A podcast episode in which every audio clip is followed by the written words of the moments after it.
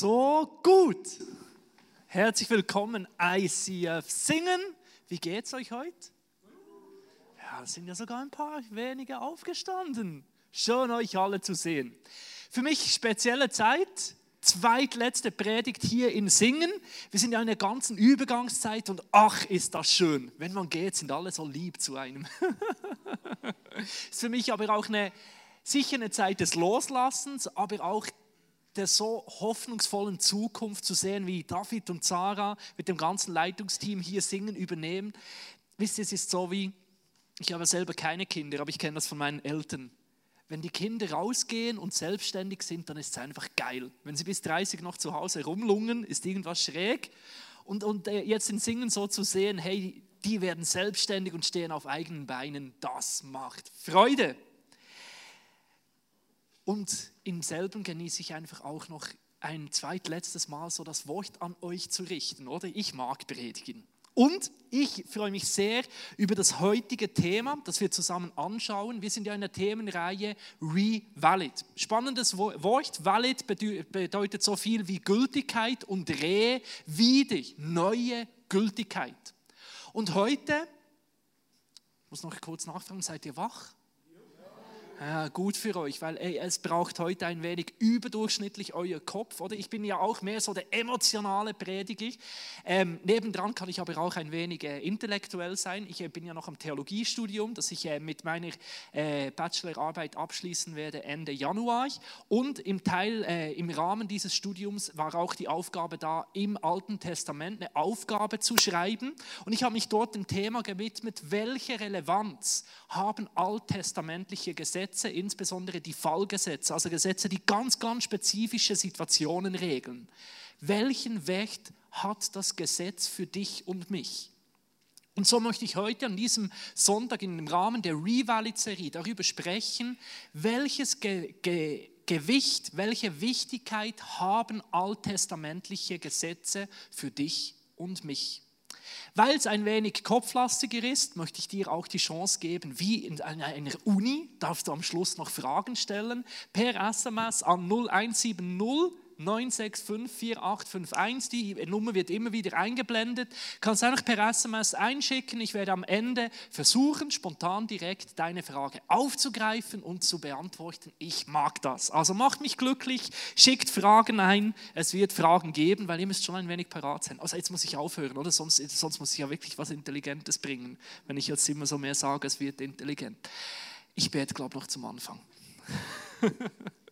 Jesus äh, Hilf du, dass meine Worte Sinn ergeben. Nimm uns hinein in, ja, in deinen Herzschlag für, über all diesen alttestamentlichen Geboten. Weil, warum sind dir die wichtig? Wie, welche Bedeutung haben die, all diese Gesetze für unser Leben heute? Begegne du uns heute neu und mach uns einfach auch die Augen auf, was für ein Vorrecht es ist, dich persönlich zu kennen und in einer Beziehung dein Wille zu tun, Jesus, eine Beziehung zu, zu dir zu haben und immer wieder neu herauszufinden, was du für uns dir wünscht.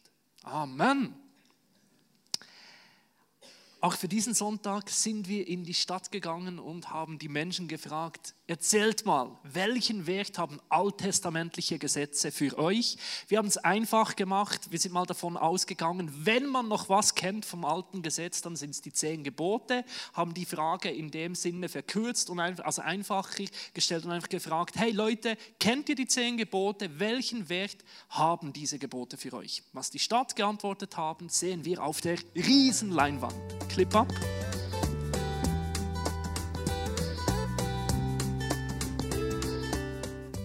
Kennen Sie die zehn Gebote? Ja, genau. Was bedeutet das für Sie? Ist es wertvoll für Sie? Wenn jeder nach den Gebote leben wird, dann wäre das Leben äh, einfacher, so würde ich sagen. Kennst du die zehn Gebote? Ja. ja. Haben die für dich einen Wert? Äh, ja, schon. Ja? Okay.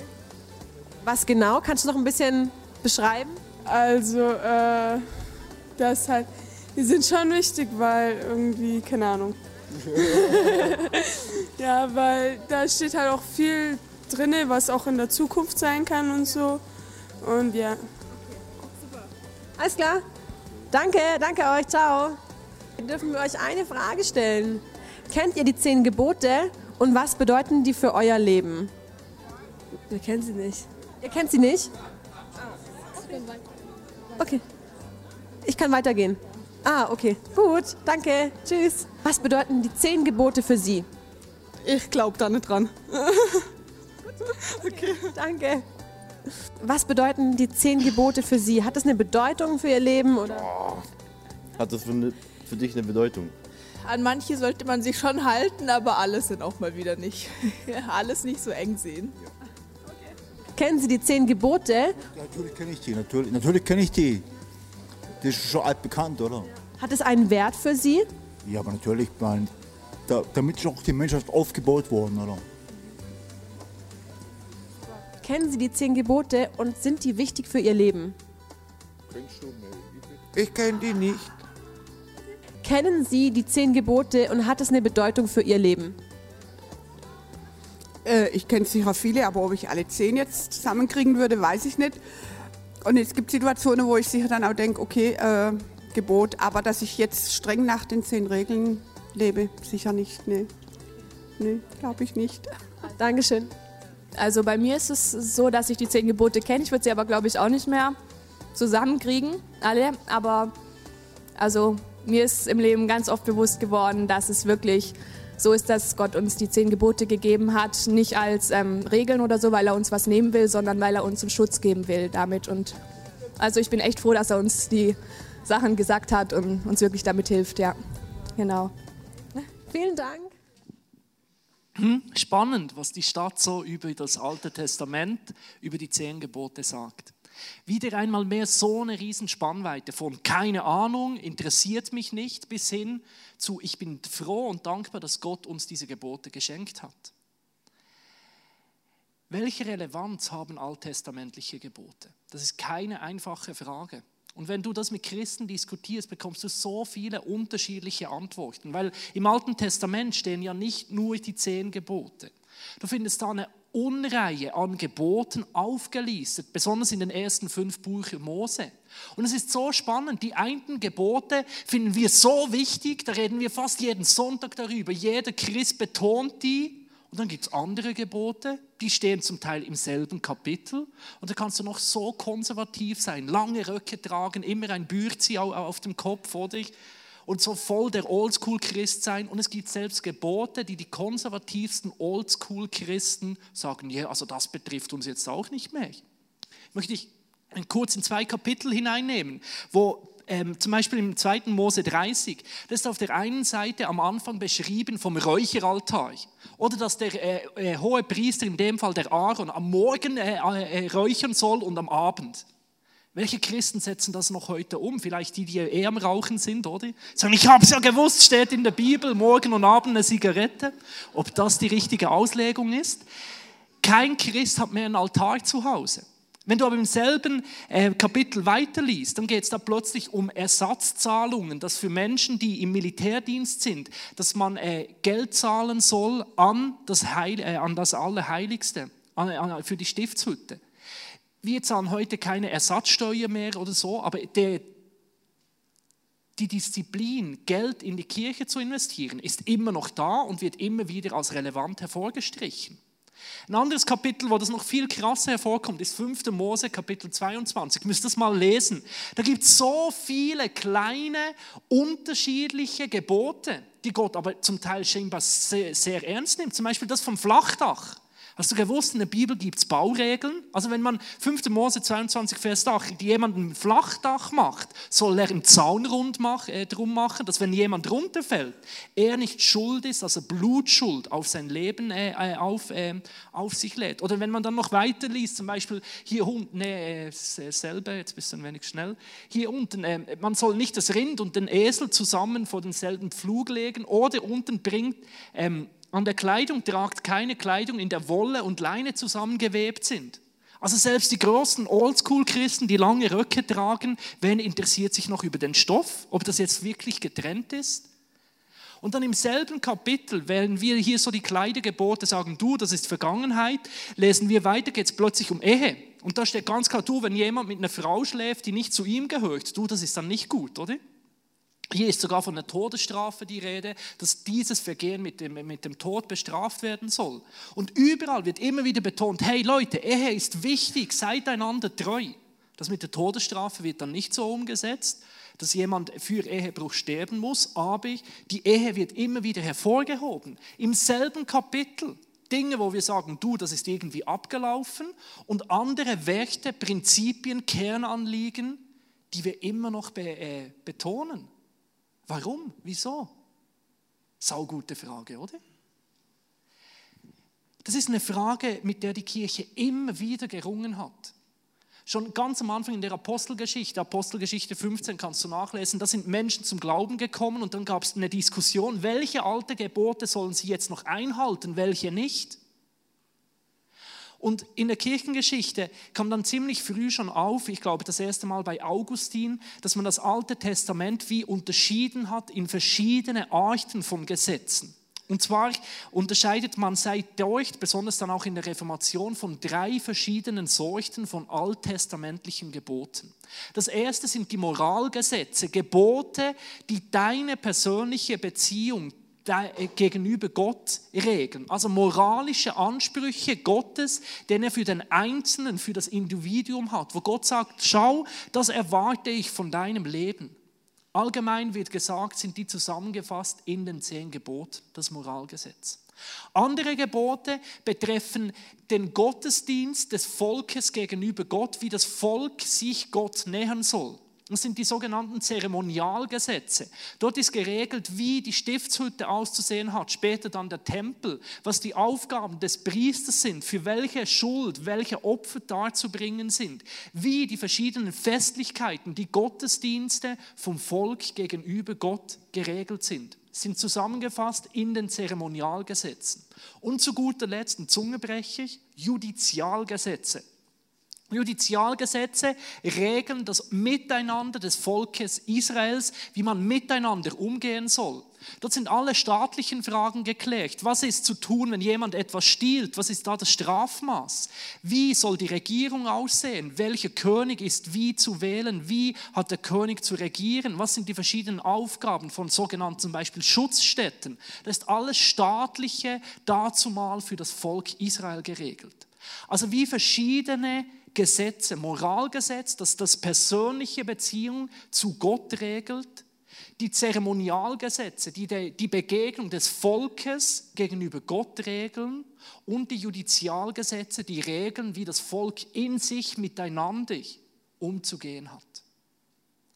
Und diese drei, also diese drei Kategorien, dieses Einteilen der Gesetze, hat wie den Weg geebnet, eine Antwort zu geben auf die Tatsache, dass manche Gesetze heute von Christen noch als relevant umgesetzt werden und andere abgetan werden.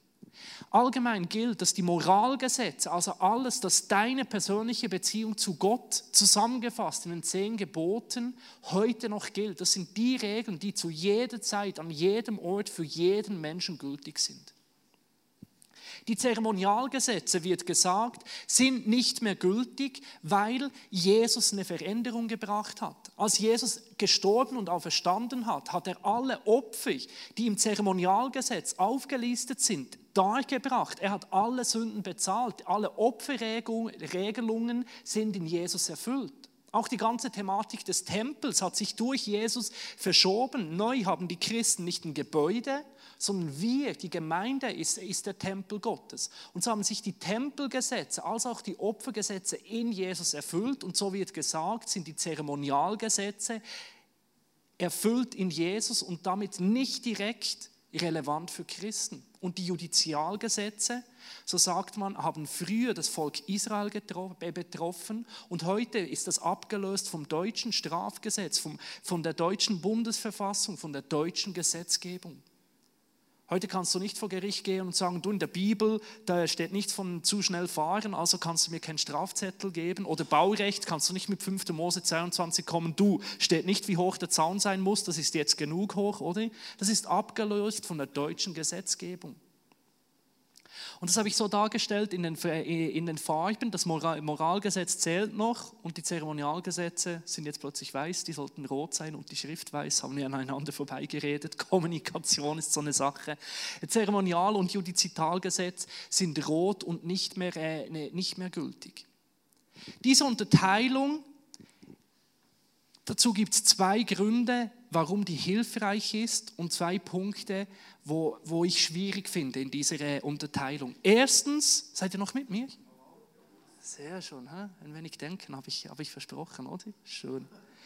Erstens, das, was hilfreich ist, ist, dass dem Wert zugesprochen wird, dass sich durch Jesus etwas verändert hat. Das wird im Hebräerbrief sehr ausführlich behandelt. Hier nur ein, ein kurzer Vers dazu, Hebräer 9, ähm, Vers 10. Da lesen wir, Super, 9 Vers 10. Denn diese alten Satzungen beziehen sich nur auf Essen und Trinken und rituelle Waschungen, auf äußere Bestimmungen, die nur gelten, bis eine neue Ordnung kommt, die besser ist. Also durch den Tod und Auferstehung von Jesus hat sich in Bezug auf das Gesetz wirklich etwas verändert. Und vieles, wo das Gesetz einfach nur äußerlich geregelt hat, ist wie hinfällig geworden und ist jetzt neu durch Jesus geregelt. Also, dass sich etwas verändert hat, wie in einer neuen Beziehung zu Jesus sind und dass sich das auch auf das Gesetz auswirkt, wird gut sichtbar in dieser Unterteilung, dass nicht mehr alle Gesetze im selben Maß, in derselben Art und Weise zu erfüllen sind. Das wird gut gezeigt durch diese Unterteilung. Und das Zweite, was in dieser Unterteilung sehr gut ist, es gibt wie eine Ordnung ins Gesetz. Es zeigt wunderbar auf, dass verschiedene Gesetze verschiedene Beziehungen regeln. Und es hilft uns, das Ganze zu fassen und zu verstehen und ist auf eine Art und Weise eine gute Erklärung, wieso nicht alle Gesetze im selben Maße von Christen heute noch eingehalten werden. Aber diese Unterteilung bringt auch Schwierigkeiten mit sich. Die, und äh, dazu möchte ich einfach zwei Schwierigkeiten nennen. Die erste Schwierigkeit ist, du kannst von der Bibel her nicht klare Linien ziehen. Das geht einfach nicht. Was ist jetzt genau das Moralgesetz? Es gibt nicht irgendwie 2. Mose 20, Vers 15, Moralgesetz, Doppelpunkt wo dann schön aufgegliedert ist, das ist das Moralgesetz. Oder hier kommen die Judizialgesetze. Das ist ein theologisches Konstrukt, um das Gesetz fassen zu können. Aber ich, wie verschiedene Theologen, wie zum Beispiel der äh, Georgi Huntenmann sagt, ähm, ähm, dieser Theologe schreibt im Buch Die verlorenen Maßstab Gottes Gebot im Chaos dieser Zeit, nirgendwo im Alten Testament erkennen wir grundsätzlich klar, sauber und endgültig nach unseren Maßstaben getrennt, was eben im Bundesgebot, das Gott und den Nächsten umfasst, miteinander nicht aus Versehen, sondern nach eigener innerer Logik verflochten ist. Hundenmann sagt hier, hey, es gibt nirgendwo in der Bibel ersichtlich, dass das Gesetz auseinandergenommen werden kann. Es ist eine innere, für sich selber gültige Verknüpfung, wo alles zusammengeschlossen ist. Und man kann das nicht einfach menschlich in den Griff bekommen und irgendwo eine klare Linie ziehen, ziehen das ist noch gültig und das nicht. Also rein, und wenn du dich noch näher damit auseinandersetzt, du findest nirgendwo Einigkeit, was jetzt genau Judizialgesetz ist oder Zeremonialgesetz. Es gibt Theologen, die sagen, die Unterteilung gibt es nicht mal. Es gibt nur Moral- und Zeremonialgesetz. Andere sagen, ja, das ist das Moralgesetz, die zehn Gebote. Andere sagen wiederum, nee, nee, nee, nee nur die ersten fünf Gebote, die erste Gesetzestafel, das ist ähm, Zeremonialgesetz oder Moralgesetz. Die anderen sagen, nee, das, die, die, die zweite Hälfte ist Judizialgesetz. Verstehst du Bahnhof? Ja, genau das ist der Punkt. Es gibt gar keine klare, direkte Regelung unter den Theologen, auch in der Bibel, dass man genau sagen kann, das ist jetzt die Liste der Moralgesetze. Das Gebot lässt sich so nicht binden und auf den Punkt bringen, das ist noch einzuhalten und alles andere können wir vergessen. Und das Zweite, wenn wir uns nur noch am Moralgesetz orientieren, dann geht so viel aus dem Alten Testament vergessen und so viel Wertvolles lassen wir einfach links liegen. Zum Beispiel, dass zum Teil Essen rein ist oder unrein. Ja, wir sind dazu befreit, alles zu essen. Aber die Bibel hat auch Inputs zu Nahrung, wo man sich darüber Gedanken machen kann. Umgang mit Menschen, die dir angestellt sind. Oder auch die ganze Thematik der Sklaverei ist nicht im Moralgesetz geregelt, sondern in den Judizialgesetzen. Und dann lassen wir das einfach links liegen und so lebensrelevante Aspekte, wo auch im Alten Testament so viel Weisheit zu finden wäre, setzen wir uns einfach nicht damit auseinander, weil wir sagen, ja, das ist ja hinfällig, das betrifft uns nicht mehr. Also zwei Probleme in dieser Unterteilung. Sie ist nicht klar biblisch ersichtlich und wenn wir einfach so große Teile des Alten Testamentes, der Gebote liegen lassen, vergeben wir sehr viel wichtige, relevante Aspekte. Das schreit nach einer anderen Unterteilung, findet ihr nicht auch?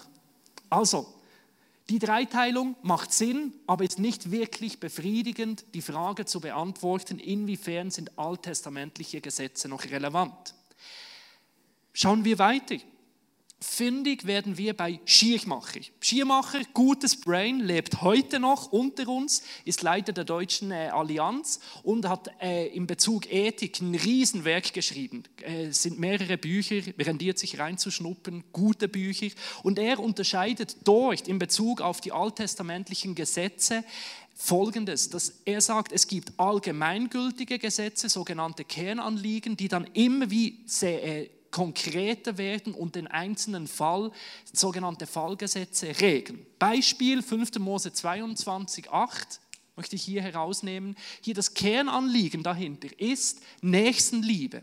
Wie wir das in den zehn Geboten, äh, äh, nein, im 3. Mose 1918 finden, wo es, heißt, liebe deinen Nächsten wie dich selbst und liebe Gott von ganzem Herzen. Das ist das Kernanliegen. Das zeigt sich in den zehn Geboten, im Grundgebot, dass du nicht töten sollst. Dieses Grundgebot wird dann wieder ausgeführt in 2. Mose 22, 1 bis 2, wo geregelt ist, wie man umgehen soll bei Tod in Notwehr. Also dort ist geschrieben, wenn jemand bei dir einbricht in der Nacht und du schlägst ihn tot, bist du nicht schuldig. Wenn du das aber am Tage machst, dann trifft dich Schuld. Dort ist der Umgang mit Tod bei Einbruch geregelt. Dann wird es vertieft im Fallgesetz, das wir schon gehört haben. Wenn du Besitz hast, ein Flachdach und äh, du keinen Zaun hast und jemand runterfällt, bist du schuldig. Und dasselbe bei Tieren. Wenn du auf deinem Gelände, findet man in 2. Mose 21, Vers 33, ein Loch hast auf deinem Gelände und du tust nicht einen Zaun drum und da fällt ein Vieh rein, bist du schuldig, dass dieses Vieh gestorben oder verletzt ist. Was sehen wir hier? Die Gebote sind miteinander verknüpft. Die Gebote sind im konkreten Fall zurückzuführen auf ein grundlegendes Kernanliegen. Und das bringt mich zur, zur Überlegung oder zur Schlussfolgerung, dass wir alle Gebote immer wieder zurückführen können auf ein Kernanliegen Gottes. Ich habe das in der folgenden Kreisgrafik versucht darzustellen. Das, das Moralgesetz, die Gebote, die immer wieder gültig sind, ist der Kern von jedem Gebot. Und in den verschiedenen Judizitalgesetzen und Zeremonialgesetzen ist dieser Kern zu finden. Die Form soll hier rot dargestellt sein. Ganz konkret ist zum Teil nicht mehr direkt gültig für uns, weil, weil es den Tempel nicht mehr gibt, weil Jesus die Opfer gebracht hat oder weil es Gesetze sind, die das jüdische Volk betroffen haben. Aber das Kernanliegen dahinter ist immer noch der Herzschlag Gottes. Gott, der das Gesetz gegeben hat, ist dasselbe wie damals. Die Beziehung hat sich durch Jesus verändert und wir sind auch nicht mehr die gleiche Zeit und nicht mehr das gleiche Volk. Aber vom, vom Kern her können wir immer wieder uns fragen, was ist das Kernanliegen hinter dem einzelnen Gebot? Da klingt doch Jesus nach.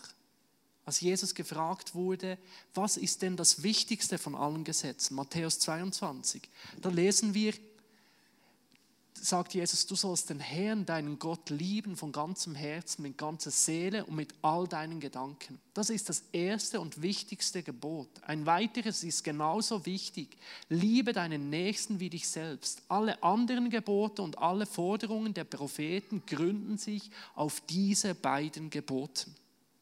Jesus sagt hier, "Jo, schau alles, alle Propheten, jedes Gebot kannst du auf dieses Doppelgebot der Liebe zurückzuführen. Und das macht jedes Gebot relevant, dass wir uns fragen, inwieweit kann ich durch dieses Gebot Gott und andere Menschen lieben. Ich möchte das nochmals grafisch darstellen mit den Kreisen. Das Judizitalgesetz, kann man wie sagen, ist in, den, in der zweiten Gesetzestafel zusammengefasst, das Zeremonialgesetz in der ersten Gesetzestafel, in den zehn Geboten. Die zehn Gebote sind eine Zusammenfassung aller Gesetze. Und der Kern der zehn Gebote ist, Gott zu lieben von ganzem Herzen und den Nächsten wie dich selber. Und das bringt ein anderer Theologe so gut auf den Punkt, der Zoe. Nils Soe schreibt in, in christlicher Ethik, was eigentlich wirklich das Herzenanliegen Jesus war. Er sagt, ohne eine Lehre über das Bleibende und das Vergängliche im Gesetz aufzustellen, führte er es geschlossen zurück auf das doppelte Liebesgebot und ruft unter Hinweis auf den Buchstaben des Gesetzes oder unter Beisetzung von Einzelbestimmungen im Gesetz oder unter Protest gegen sie Menschen zu einem Leben im Gehorsam gegen diese Gebote. So er sagt hier, schau, Jesus ging es gar nie um die Frage, zählt dieses Gesetz noch oder nicht. Jesus ging es darum, Leute, lieben wir Gott oder nicht? Und das hat dazu geführt, dass er manchmal gesagt hat, ja, jetzt hört auf mit der Punktscheißerei hier. Seid nicht so ins Detail verfressen. Es geht darum, dass wir Gott lieben. Und auf der anderen Seite konnte er sagen, hey Leute, wartet mal, habt ihr die Gebote vergessen? Es geht darum, Gott zu ehren. Das heißt, manchmal sagt er, hey, lasst uns zum Kern kommen. Andere, manchmal betonte er wieder Einzelbestimmungen und immer wieder ging es ihm gar nicht in erster Linie um das Gesetz an sich, sondern um unsere Beziehung zu, zu Gott. Und er sagte immer wieder, hey Leute, wie lieben wir Gott, wie lieben wir den Nächsten, das ist der Kern. Jesus setzte alle Gebote in Beziehung zu Gott und zueinander. Jesus setzte alle Gebote in den Rahmen der Beziehung.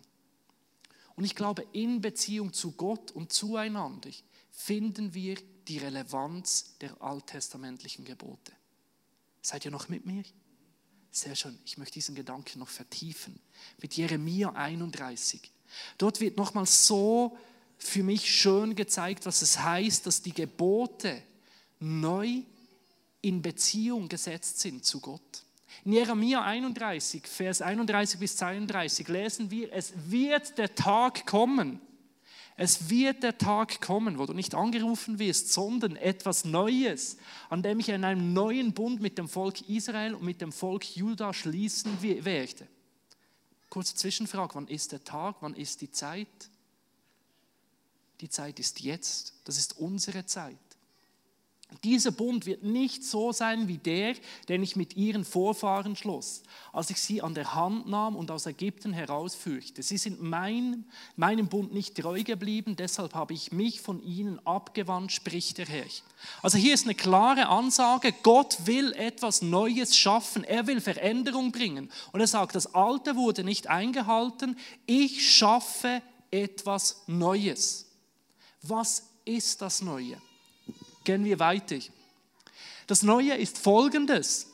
Doch dies ist der neue Bund, den ich an jenem Tag mit dem Volk Israel schließen werde, spricht der Herr. Ich werde ihr Denken mit meinem Gesetz füllen und ich werde es in ihr Herz schreiben und ich werde ihr Gott sein und sie werden mein Volk sein.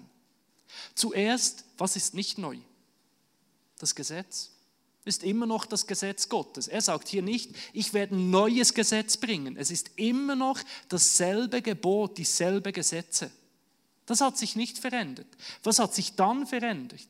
Was sich verändert hat, ist die Art und Weise und die Beziehung. Im alten Bund, wie wurde das Gesetz gegeben? Von außen schriftlich auf die Tafeln geschrieben, schriftlich und übermittelt von Mose, einer autoritären Person. Es gab ein Vermittlich. Also das Gebot wurde schriftlich aufgeschrieben von Gott, an Mose gegeben und der hat es dem Volk gebracht. was haben dann die Menschen getan? Was Mose ihnen gesagt hat, dass sie tun sollen. Was ist das Neue? Gott spricht direkt. Er kommt direkt zu dir und sagt, hey, es ist in deinem Herzen, es ist in dir drin. Das, was, du dir, was ich mir wünsche, ist zutiefst in dir drin. Ich bin bei dir, wir sind miteinander unterwegs. Gott begegnet dir selber. Das ist das Neue. Das Gesetz ist nicht mehr das, was der Pfarrer sagt oder was irgendwo schriftlich steht. Es ist in dir, mit dir. Gott selber begegnet dir.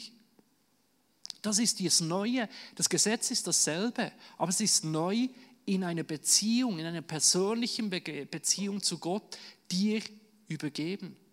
Und was verändert das? Lasst uns weiterlesen. Das verändert Folgendes. Niemand muss dann noch seine Freunde belehren und keinen seinen Bruder ermahnen, lerne den Herrn kennen, denn alle werden mich kennen, alle vom kleinsten bis hin zum größten, spricht der Herr. Und ich will ihnen ihre Sünde vergeben und nicht mehr an ihre bösen Taten denken. Niemand mehr muss dem anderen sagen, hey, dort ist Gott oder so musst du mit Gott le leben. Jeder erkennt selber, wie er leben soll. Und wenn er es mal falsch macht, ist Gott selber da und sagt, und ich vergib dir. Wir fangen nochmals vorne an. Will ich damit sagen, hey Leute, es ist meine letzte Predigt, es braucht mich nicht mehr, braucht ihr keine Lehre mehr? Nein. Ich glaube, es ist wichtig, dass wir unterwiesen werden, dass wir Leiter haben, dass wir geteacht werden. Aber wisst ihr, ich sehe meine Aufgabe nicht darin, dir zu sagen, was du tun sollst. Ich sehe meine Aufgabe, besonders auch die Aufgabe von Kirche, Menschen an der Hand zu nehmen und ihnen zu sagen, komm mit, komm in eine Beziehung zu Gott, lerne Gott kennen, lerne Gott zu hören und dann beginne Gott ernst zu nehmen. Meine Aufgabe ist die, euch zu Jüngern von Jesus zu machen. Die Aufgabe der Kirche, der Kirche ist, Menschen zu Jesus zu bringen. Und dann glaube ich, dass du Gott hörst und Jesus zu dir spricht. Ich möchte dir das noch simpler erzählen. Ich habe viel vom Tisch erzählt in der letzten Zeit. Und ich glaube, dieser Vers ist nichts anderes als ein Tisch, wo Gott einen Tisch aufstellt und sagt, sitz mit mir hin. Sitz mit mir hin und lass uns darüber sprechen, was ich für dich will.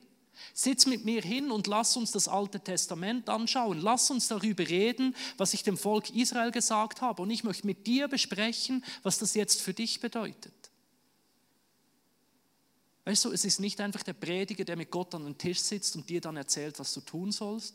Du bist eingeladen, mit Gott an den Tisch zu sitzen. Und er will mit dir darüber sprechen, was er für dich bereit hat, was das für dich bedeutet.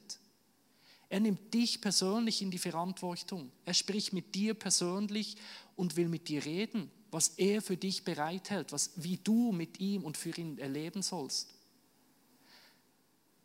Wenn mich Leute fragen, wieso lebst du mit Gott? Wieso bist du so unterwegs? Dann sage ich den Menschen, wisst ihr, ich sitze mit Gott am Tisch und er ist mein Vater. Und er sagt, schau, hey, das wünsche ich mir für dein Leben. Mach's doch so.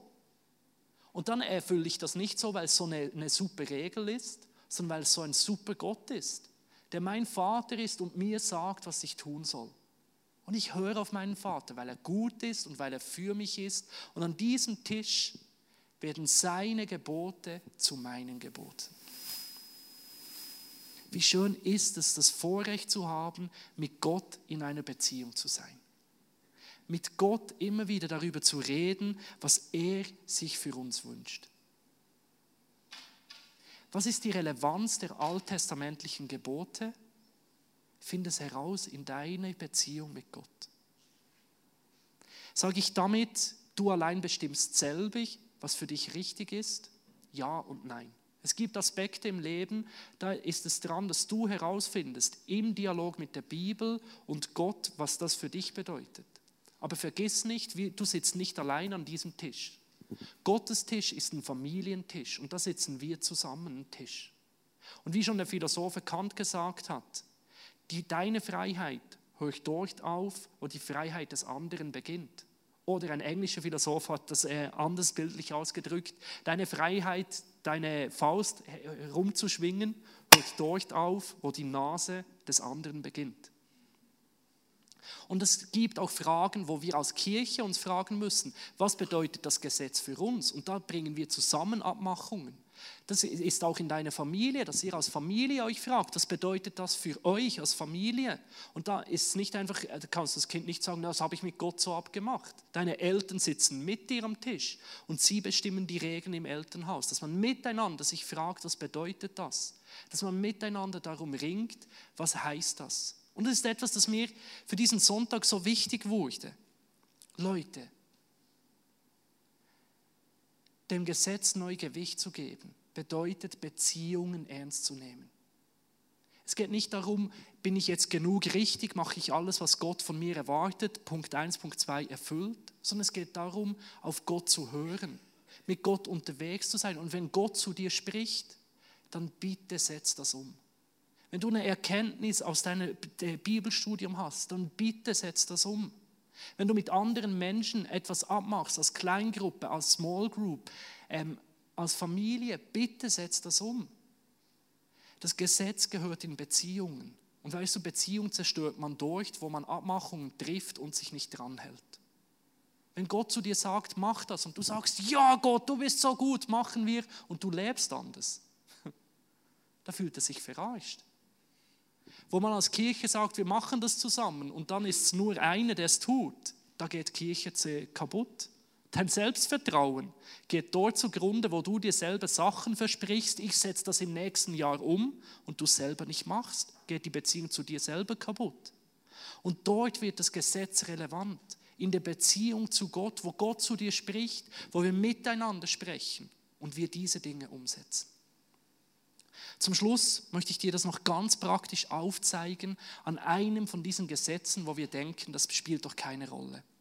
Ich habe ein Dreieck mitgebracht, das Entscheidungsdreieck. Und ich glaube, diesen Tisch, diesen Dialog können wir immer auf drei Ebenen führen. Und wenn wir beginnen, jedes Gebot in diesen Dialog hineinnehmen, zu nehmen, dann wird es plötzlich relevant. Zuerst der Dialog mit der Bibel, dass wir Gesetze nehmen und uns fragen, was bedeutet das? Was, was ist an anderen Orten über dieses Gesetz in der Bibel ge geschrieben? Dass wir beginnen, wirklich die Bibel zu erforschen, dass wir so, solche Gebote, jedes Gebot aus dem Alten Testament nehmen und vertiefen, uns fragen, was bedeutet das. Dann das Zweite ist die Weisheit, der, der Dialog mit anderen, dass wir andere Menschen fragen, du, wie setzt du diesen Bibelvers um? Was bedeutet das für dich? Wie machst du das? Dass wir uns als Gruppe fragen, als Familie, Kleingruppe, als Kirche dass wir auch auf die Weisheit zurückgreifen von älteren Menschen oder auch aus der Kirchengeschichte, Kommentare lesen, sehen, wie haben das Gläubige vor uns verstanden. Und dann uns selber auch fragen, und was bedeutet das jetzt für mich, wenn das Gesetz in der Beziehung ist? In Beziehung geht es immer um die Motivation. Wieso mache ich das? Was ist, wie sieht es in meinem Herzen aus? Ich möchte ein kleines Gebot in dieses Dreieck hineinnehmen. Das Gebot aus 2. Äh, Mose 30, Vers 7 bis 8, da lesen wir, und Aaron soll darauf verbrennen gutes Räucherwerk, jeden Morgen, wenn er die Lampe zurichtet. Desgleichen, wenn er die Lampe anzündet, gegen Abend soll er solches Räucherwerk auch verbrennen. Das soll das tägliche Räucheropfer sein vor dem Herrn bei euren Nachkommen. Jetzt lasst uns kurz einen Dialog führen der Bibel. Wie kannst du das machen? Ganz einfach Bibelsurfing. Gibst du Räucheropfer ein und siehst, wo, wo wird das Wort überall sonst auch noch verwendet. Und dann siehst du plötzlich, dass das Räucheropfer zum Beispiel in den Psalmen mit den Gebeten gleichgesetzt wird. Also dass Gott sagt, schau, eure Gebete sind wie ein Räucheropfer für mich. Dasselbe in der Offenbarung. Dort steht, dass die Räucheropfer wie ein wohlgefälliger Geschmack vor Gott kommen. Also Räucheropfer sind Gebete. Dann machst du dir Gedanken über die Priester. Früher waren das ausgewählte, wenige Leute. Heute im, im Petrusbrief steht, sind alle gläubige Priester. Also plötzlich merkst du, hey, der Priester, und das sind wir, soll täglich Räucheropfer, also Gebete vor Gott bringen. Und dann, wenn du dich noch ein wenig extended mit der Stiftshütte auseinandersetzt, merkst du wirklich plötzlich, dass der Räucheraltar am allerheiligsten am nächsten stand dass das etwas sehr Wertvolles und Wichtiges ist und Gott so, so nahe ist. Und was spürst du? Was erkennst du? Da merkst du plötzlich, das ist nicht einfach ein unrelevantes Gebot, sondern da sagt Gott, hey Leute, betet am Morgen und am Abend. Und ich habe Freude an eurem Gebet. Ich suche euer Gebet. Das ist ein Wohlgeruch für mich. Und plötzlich bekommt deine Zeit im Gebet Sinn. Und dann gehst du noch auf andere Menschen zu und fragst, hey, wie betest du am Morgen und am Abend? Wie pflegst du diese Zeit? Plötzlich fragen, wir uns als Gemeinde, wie machen wir das? Bei mir in Sonntag beginnt im Gebet. Zusammen kommen wir, schauen den Gottesdienst an und dann beten wir. Ganz am Ende vom Tag, nach dem Gottesdienst, stehen wir wieder zusammen und wir beten. Und durch diesen Vers bekommt das plötzlich so viel mehr Gewicht. Es ist nicht einfach nur eine Tradition, sondern ist etwas, das Gott sich wünscht von uns. Und dann zu guter Letzt der Dialog mit meinem Herzen. So wichtig in Bezug auf Gebet. Warum bete ich eigentlich? Bete ich am Morgen und am Abend einfach, dass es ein Ritual ist, dass ich es erfüllt habe? Oder ist es mein, mein Reden mit Gott? Ist es meine Nähe zu Gott? Und plötzlich wird so ein Gebot, das einfach nur dasteht, wo man sagen kann, das ist Zeremonialgesetz, wenn interessiert es, zu einer Stelle in der Bibel, die deine persönliche Zeit mit Gott so viel reicher und so viel wertvoller macht. Was findest du heraus, wenn du dir Gedanken machst, wieso unsere Kleider nicht aus verschiedenen Stoffen sein sollen? Spannend, oder? Gebe ich dir jetzt keine Antwort, sondern eine Aufgabe. Finde das heraus. Lies die Bibel, such was Gott da zu sagen hat. Mach das zusammen und macht es im Dialog, im Gebet mit Gott. Und plötzlich werden die alten, die, die, die Gebote im Alten Testament wieder so relevant und prägend für unser Leben. Nicht erdrückend, sondern befreiend in der Beziehung zu Gott. Darin sehe ich die Relevanz der alttestamentlichen Gebote für dich und mich. Im Dialog miteinander, mit der Bibel und mit Gott. Jetzt möchte ich noch äh, schauen, was ihr für Fragen habt. Trenne ich mich von Gott, wenn ich gegen eines der Gesetze verstoße? Gesetze sind Abmachungen. Wenn Gott zu dir spricht und du hältst dich nicht daran, kannst du die Frage umdrehen. Was löst das aus, wenn du mir etwas aufträgst und ich halte es nicht ein? Baut das unsere Beziehung und unser Vertrauen auf oder nicht? Ist alles eine Frage der Beziehung. Das Schöne an Gott ist, er ist nicht nachtragend. Er sagt immer wieder, hey komm, wir beginnen nochmals von vorne. Und nicht nur vergibt er uns, er setzt uns auch frei. Umso mehr du mit Gott unterwegs bist, umso mehr wächst in dir dieser Wunsch. Jeremia 31, Gott hat verheißen, das Gebot in dein Herz zu geben. Und das heißt, umso mehr du mit Jesus unterwegs bist, umso mehr willst du, sehnst du dich danach, sein Wille zu tun. Ja, Sünde trennt uns von Gott wie schön ist es, dass Gnade, Vergebung und das Hören auf den Heiligen Geist uns immer wieder näher zu Gott bringt. Du bist befähigt, in einer Beziehung zu Gott zu leben. Sehr schön. Das war die einzige Frage heute. Ist doch gut. Ich möchte jetzt einfach Zeit geben, kurz über das Gehörte zu reflektieren, nachzudenken, dein Herz aufzutun, in einen Dialog mit Gott zu treten. Ich werde dann noch nach vorne kommen und für uns noch beten.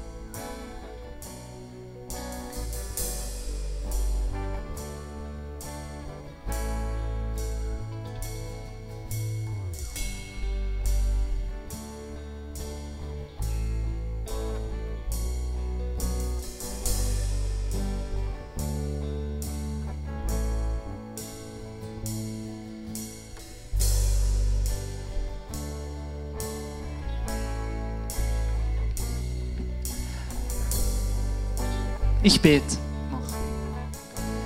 Jesus, ich danke dir für dieses Geschenk der Beziehung, dass du nicht einfach ein Schriftstück hinterlassen hast, einen Tagesbefehl, sondern dass du mit uns am Tisch sitzt und dass du mit uns das Gespräch suchst und dass du aus dieser Beziehung heraus uns sagst, was du dir wünschst für uns, Jesus. Und Jesus, es tut mir leid, wo wir diese Beziehung nicht ernst nehmen, wo du einfach eine Stimme unter vielen bist, wo deine Gebote, deine Einladungen einfach nur eine Möglichkeit sind. Und ich wünsche mir, dass wir in dieser Liebe zu dir wachsen, dass wir dich an Nummer einstellen, dass das, was du sagst, Jesus, für uns so wichtig ist, weil wir dich lieben, weil du so wertvoll für uns bist, Jesus. Ich lege dir auch Gleichgültigkeit und Faulheit hin, Jesus, wo wir uns nicht mit deinem Wort auseinandersetzen, weil es uns einfach zu viel Arbeit ist, weil wir lieber Fußballstatistiken auswendig lernen, als uns mit deinem Wort beschäftigen wollen, Jesus. Wecke eine neue, eine neue Sehnsucht, eine neue Leidenschaft in uns, Jesus. Und ich lege dir auch immer wieder unsere Gemeinschaften hin, Jesus, unsere Familien, unsere Small Groups, Jesus, und auch die ganze Gemeinde. Und mögen wir dort immer wieder zusammen herausfinden, was du für uns bereithältst. Mögen unsere Beziehungen davon geprägt sein, zusammen dein Wort zu studieren, zusammen danach zu fragen und zu forschen, was du von uns möchtest. Amen. Amen. Und zu guter Letzt möchte ich dir einfach noch einen Wunsch mitgeben. Das ist eine persönliche Geschichte von mir. Ich habe den Klebe, wir haben ja so Revalid-Klebe, die ihr irgendwo hinkleben könnt, wo, wo euch die Predigt nachgeht. Ich habe mein Klebe auf die Bibel hier, auf die gute Nachricht Bibel geklebt. Das ist für mich nicht irgendeine Bibel, das ist eine sehr alte Bibel, meine älteste Bibel, die habe ich als Teenager von meiner Gotte geschenkt bekommen. Da habe ich mal im Nebensatz, da war ich mal auf einer Freizeit gesagt, du, die Bibel ist noch cool. Und dann kommt meine Gott auf die Idee, mir zu Weihnachten eine Bibel zu schenken. Oder Weihnachten, ich packe das Geschenk aus und es ist die Bibel drin. Ich heule selten. Aber an diesem Tag habe ich geheult. Nicht vor Freude, nicht vor Dankbarkeit, sondern vor Enttäuschung und vor Ärger. Und ich habe gedacht, Mann Gott, was läuft mit dir? Es ist Weihnachten, gib mir Geld, gib mir Lego, gib mir irgendetwas Wertvolles. Aber was bist du für ein Gott, mir eine Bibel zu schenken? Es waren Tränen der Enttäuschung. Legos habe ich heute keine mehr. So viele Geschenke habe ich vergessen. Was geblieben ist, ist die Bibel. Und das wünsche ich mir dass besonders auch das Alte Testament in deinem Leben wieder eine neue Relevanz bekommt. Und du findest diese Relevanz, wenn die Bibel Teil von einer lebendigen Beziehung von dir zu Gott ist. Und so wünsche ich mir, dass für dich das Gesetz und auch das Alte Testament einen neuen Wert, ein neues Gewicht in deinem Leben bekommt. Jetzt lass uns zusammen aufstehen und diesem Gott, der zu uns spricht, durch die Bibel, durchs Gebet, durch Gemeinschaft, zusammen Lieder singen.